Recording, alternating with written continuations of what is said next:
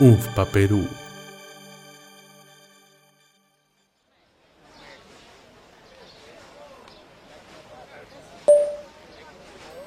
Yo comencé a utilizar el implante porque aún no he decidido o aún no quiero tener hijos. Eh, me estoy cuidando. Decidí por el implante porque es un método de larga duración que me va a durar pues por tres años, en la cual es un método que me siento segura, me siento tranquila de utilizar este método anticonceptivo. No estoy preocupada en que puedo quedar embarazada en algún momento.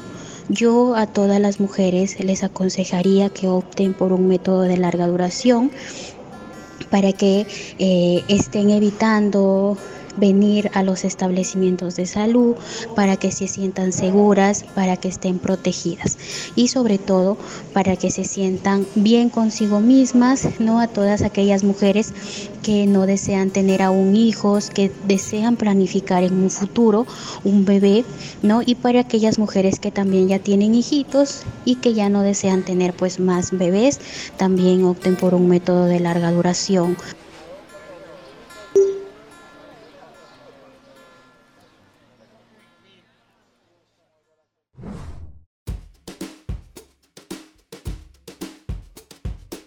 Sean todos bienvenidas y bienvenidos a Conexión. Conexión. El podcast del Fondo de Población de las Naciones Unidas en el Perú. Cuando las mujeres y las niñas pueden tomar las decisiones más fundamentales acerca de sus propios cuerpos, no solo ganan en términos de autonomía, sino también de salud, educación, ingresos y seguridad. Todo ello da lugar a un mundo más justo, favorece el bienestar humano y por consiguiente nos beneficia a todos. Nuestro país, nuestras comunidades, no solo pueden prosperar si las personas pueden decidir acerca de sus propios cuerpos y planificar su futuro. Una manera de que estas decisiones se materialicen es a través de la planificación familiar, a través del uso y difusión de los métodos anticonceptivos modernos o de larga duración, tal como lo mencionó el primer testimonio de este capítulo. Poder decidir cuándo y cuántos hijos tener. ¿Qué son los métodos modernos reversibles de alta duración? Los métodos anticonceptivos modernos reversibles de larga duración son opciones altamente efectivas para la prevención de embarazos no planificados, que extienden su protección por años. También son conocidos como temporales, ya que pueden suspenderse en cualquier momento y la fertilidad retornará si la mujer desea quedar embarazada. Estos métodos tienen una alta eficacia anticonceptiva, dos o menos embarazos sobre 100 mujeres en un año, similar a la de los métodos quirúrgicos definitivos. Los dispositivos intrauterinos, incluida la T de cobre, y los implantes subdérmicos son ejemplos de estos métodos.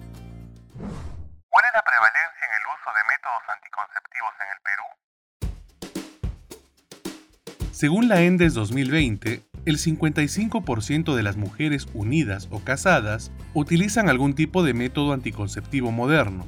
Este porcentaje, sin embargo, está muy por debajo del promedio de América Latina, que alcanza el 69,9%, o incluso de países vecinos que se encuentran cerca del 78%.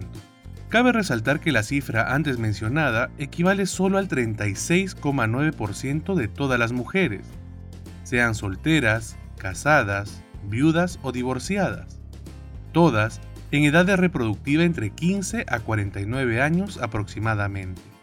Es una cifra promedio que esconde desigualdades en el uso de anticonceptivos modernos entre diferentes grupos de población. Por ejemplo, ese uso es más bajo en mujeres con menor nivel de instrucción, en mujeres con menores ingresos o mujeres que se autoidentifican como indígenas. Un reciente análisis de UNFPA para América Latina y el Caribe ha puesto en manifiesto que la COVID-19 también ha impactado en el acceso a los métodos anticonceptivos.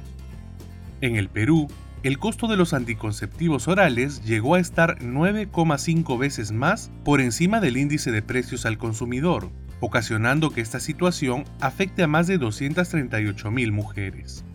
Vicky Camacho, asesora regional de salud sexual y reproductiva de UNFPA para América Latina, nos habla de este panorama. Vicky Camacho.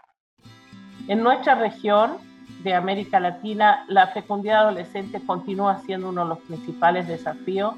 Previo a la pandemia, la proyección de la, de la tasa de fecundidad en adolescentes era de 60.7 por cada mil para el año proyección 2015-2020. También esta región ha mostrado una importante disminución en la tasa global de fecundidad, pero la fecundidad en adolescentes ha sido mucho más lenta y es alrededor de 20 puntos porcentuales más alta que el promedio mundial, que es de 41.6. La persistencia de la alta fecundidad se debe a múltiples factores, pero uno de los más importantes es la baja prevalencia del uso de métodos anticonceptivos modernos en mujeres entre 10 y 19 años y la muy baja prevalencia de uso de métodos reversibles de larga duración, DIU con cobre, DIU con levonorgestrel, los implantes subdérmicos. Estos números, que se reflejan en mujeres peruanas, nos demuestran que en nuestro país muchas mujeres todavía no logran ejercer ese derecho, más aún conociendo los obstáculos que se encuentran, como la calidad y la disponibilidad de los suministros y servicios. Guillermo Atencio, director ejecutivo de Salud Sexual y Reproductiva del Ministerio de Salud, nos recuerda la importancia de acceder a los métodos de planificación familiar. Recordar de que, por ejemplo, cuando nosotros eh, o cuando por alguna razón una, una, paciente, un usuario, no accede a un método de planificación familiar, estamos realmente limitando su derecho a tomar decisiones con respecto a su vida y a su salud sexual y reproductiva. Por esa razón, el llamado ¿no? a todo el personal de salud para que precisamente garantice la continuidad de la atención y se pueda también garantizar de que, por ejemplo, puedan acceder a los diferentes métodos anticonceptivos. ¿Por qué es importante reproductivos y en específico sobre la planificación familiar? La planificación familiar es una responsabilidad compartida entre hombres y mujeres. Lamentablemente, los efectos del no uso de métodos modernos de planificación familiar recaen en las mujeres. En términos de embarazos no planeados, complicaciones obstétricas, abortos, deserciones escolares, desempleo, tareas de cuidado o el abandono de un proyecto de vida. Ahora escucharemos el testimonio de una joven, quien después de tener su primer hijo cuando era adolescente, buscó orientación y conoció cómo los métodos anticonceptivos modernos contribuyen a la planificación de su vida hasta alcanzar la plenitud en ella.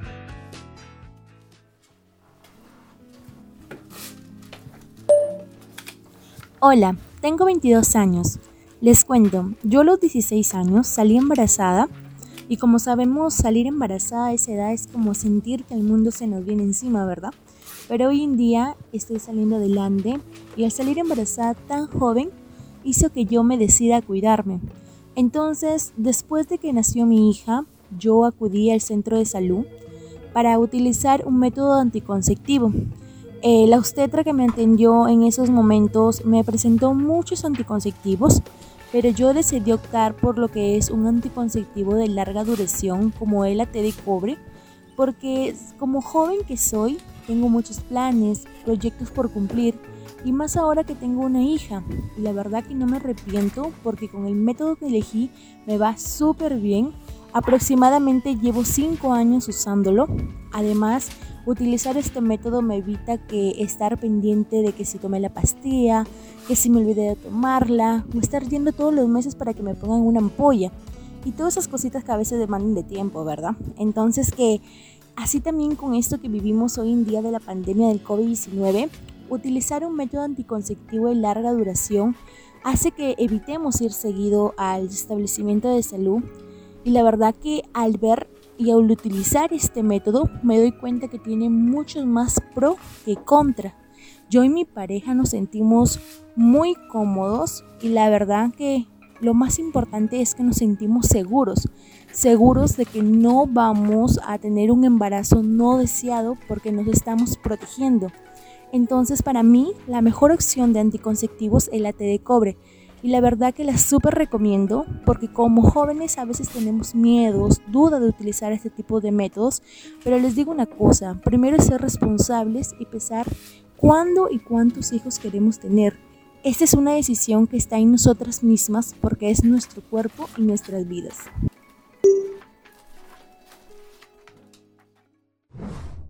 ¿Qué se necesita para que más personas empiecen a planificar? En primer lugar, el abordaje de la planificación familiar se debe comprender desde una perspectiva de derechos humanos, donde se facilite el ejercicio de una sexualidad sana, responsable, informada y placentera tanto para hombres como mujeres. A partir de ello, se requiere de una estrategia activa que busque fortalecer la atención en los servicios de planificación familiar en los centros de salud. Sobre este punto, el Ministerio de Salud de la mano con el UNFPA implementaron una campaña de comunicación multiplataforma a nivel nacional, con el fin de mejorar la oferta integral de servicios y satisfacer la demanda de la población en los diferentes aspectos de la salud sexual y reproductiva, en especial de la planificación familiar en el contexto de la pandemia. Los principales retos y perspectivas que tenemos, por ejemplo, es de que existe todavía una demanda insatisfecha de la población y hay que mejorar el acceso a los métodos anticonceptivos. Hay que involucrar a otras instituciones como los gobiernos regionales, los gobiernos locales, la comunidad organizada, quienes que precisamente tienen que incorporarse al trabajo para poder mejorar el acceso a los servicios de planificación familiar, también fortaleciendo las capacidades del personal de salud, priorizando los anticonceptivos de larga duración ¿no? con el apoyo interinstitucional en el marco del COVID-19, eh, mejorar la historia clínica electrónica, por ejemplo, para la atención de planificación familiar que está implementado ya en la mayoría de establecimientos a nivel nacional y que nos ha servido tremendamente en el contexto de la pandemia, y no solamente en ello, sino, por ejemplo, para la elaboración del padrón de gestantes, mejorar la disponibilidad de anticonceptivos modernos, como ahora que estamos haciendo, ampliando la gama de métodos anticonceptivos, para que las mujeres, por ejemplo, puedan acceder a métodos más seguros de acuerdo a, a sus necesidades de salud o que se puedan adaptar mejor precisamente a sus condiciones o a sus necesidades o a su proyecto, por ejemplo, de vida que tienen.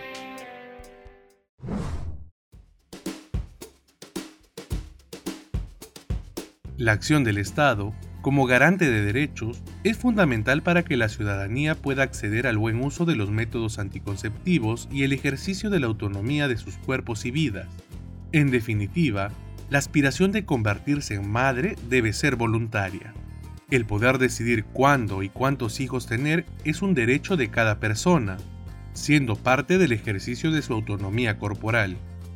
Por lo tanto, se debe asegurar el acceso universal y gratuito al uso de métodos anticonceptivos modernos.